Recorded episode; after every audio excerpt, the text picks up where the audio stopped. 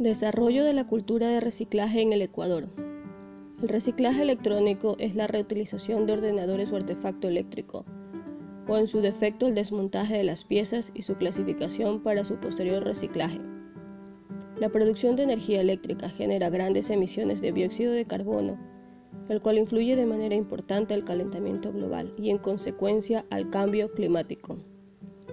A nivel mundial, Empresas, industrias, instituciones y hogares emiten grandes cantidades de este gas de efecto invernadero a la atmósfera, pues es más que evidente nuestra dependencia a los equipos electrónicos para nuestras vidas y actividades diarias. Pero, ¿por qué son tan peligrosos? Los residuos electrónicos contienen una gran cantidad de sustancias tóxicas, como mercurio, plomo, arsénico, cadmio, berilio, cromo y otros y son el tipo de residuos que más se producen en los últimos años y no se degradan nunca. Cada ecuatoriano produce entre 5.4 kilogramos de basura electrónica anualmente. Estamos frente a un gran problema de contaminación por basura electrónica, la cual incluye, pero no se limita a los teléfonos, celulares, televisores y computadoras. Además se debe considerar que son sumamente nocivos para la salud y el ambiente. Por ejemplo, en el aire se genera polución cuando los recolectores queman los cables de los electrodomésticos para obtener cobre, el cual libera hidrocarburos a la atmósfera. En el agua, la presencia de metales pesados como el litio, el plomo y el mercurio, presentes en las baterías de las lactos y celulares, se pueden filtrar para llegar a canales subterráneos. En el suelo, los metales pesados, tóxicos, pueden ingresar a la tierra y afectar a la ganadería y agricultura teniendo en consecuencia daños potenciales a la salud humana. Además, conforme va evolucionando la tecnología, también lo hace el comportamiento consumista de nuestra sociedad, lo cual trae como resultado una obsolencia tecnológica, dada la constante innovación de los productos ofertados en el mercado. No obstante, muchos de esos artículos continúan teniendo una vida útil después de ser desechados por lo que iniciativas para aprovecharlos mediante la reutilización y el reciclaje han tomado gran importancia en los últimos años. Con base a lo anterior, la contaminación ambiental por residuos electrónicos se relaciona con el comportamiento y actitud que tienen los individuos sobre el tema.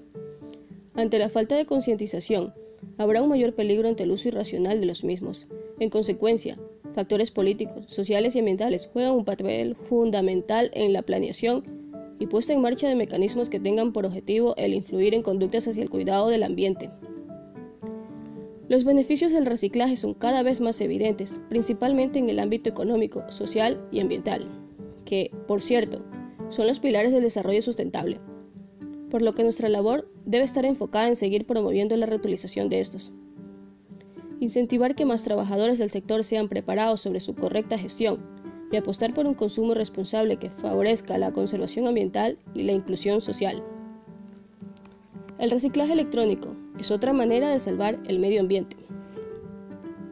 Vivimos en una era tecnológica en la que comprar nuevos aparatos electrónicos y desechar los que aún no cumplen su tiempo de uso se ha normalizado.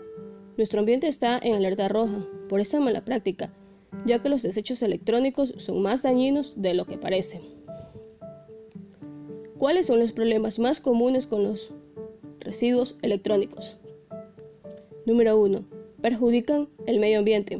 Los desechos electrónicos son una gran amenaza al tener un nivel de contaminantes tales como metales pesados y sustancias tóxicas. Estos ensucian el agua y son parte de la formación de gases del efecto invernadero. Número 2. Son enviados a países con menos recursos. Algunos empresarios irresponsables llevan enormes cantidades de chatarra electrónica a los países de África y Asia como lugar de depósito sanitario, bajo la excusa que aquellos artefactos van a ser procesados. Número 3. Saturan los vertederos. Según la ONU, la cantidad de basura electrónica alcanza los 50 millones de toneladas al año, la cual termina en estos vertederos municipales. Los países que tienen grandes áreas de chatarra electrónica son China, India, Pakistán, Zimbabue y Ghana. Actualmente Ghana se ha convertido en el principal vertedero de desechos tecnológicos del mundo. Pero recuerda, para todo problema hay una solución, y nosotros te la diremos. Existe el reciclaje electrónico. ¿Por qué es bueno el reciclaje electrónico? ¿Sabías que lo útil de esta práctica ecológica es la recuperación de los metales y o materiales? De esta manera evitamos que se degrade la basura electrónica, que podría causar la contaminación del ambiente y el suelo. Además, nosotros también podemos reutilizar los artefactos electrónicos, recomponiéndolos para mantener su funcionamiento e impedir el aumento de relleno sanitario en los basureros. Es una buena idea. ¿Qué significa el acrónimo RAI? Viene de las siglas Residuos de aparatos eléctricos y electrónicos. Son los aparatos que funcionan con electricidad o con una batería pero que han terminado su tiempo de vida útil. ¿Cuáles son los aparatos electrónicos que podemos reciclar? Pues pueden ser electrodomésticos grandes, pequeños, equipos de información y telecomunicación, aparatos electrónicos de consumo, aparatos de alumbrado, bombillas de bajo consumo y fluorescentes, herramientas eléctricas y electrónicas, juguetes y equipos deportivos o de tiempo libre, aparatos médicos, instrumentos de vigilancia o control, máquinas expendedoras. Tenemos tres tips para reducir los desechos electrónicos.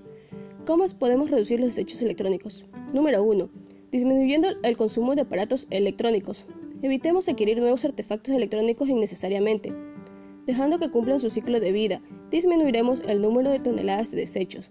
Número 2. Reutilicemos el producto. Si tenemos productos electrónicos que no utilizamos más, podemos pensar en otras personas que sí pueden darle un buen uso. O tal vez lo puedes donar y vender, lo que ya no necesites. Y el número 3. Reciclemos y ayudemos. Si tu aparato no funciona y no hay forma de repararlo, te recomendamos buscar puntos de acopio de reciclaje específicos que estén cerca de tu casa o de tu centro de estudios. Cuidar el medio ambiente es una buena práctica para nuestro entorno de vida. Comencemos a reutilizar y reciclar los aparatos electrónicos. Seamos parte de la solución y no del problema.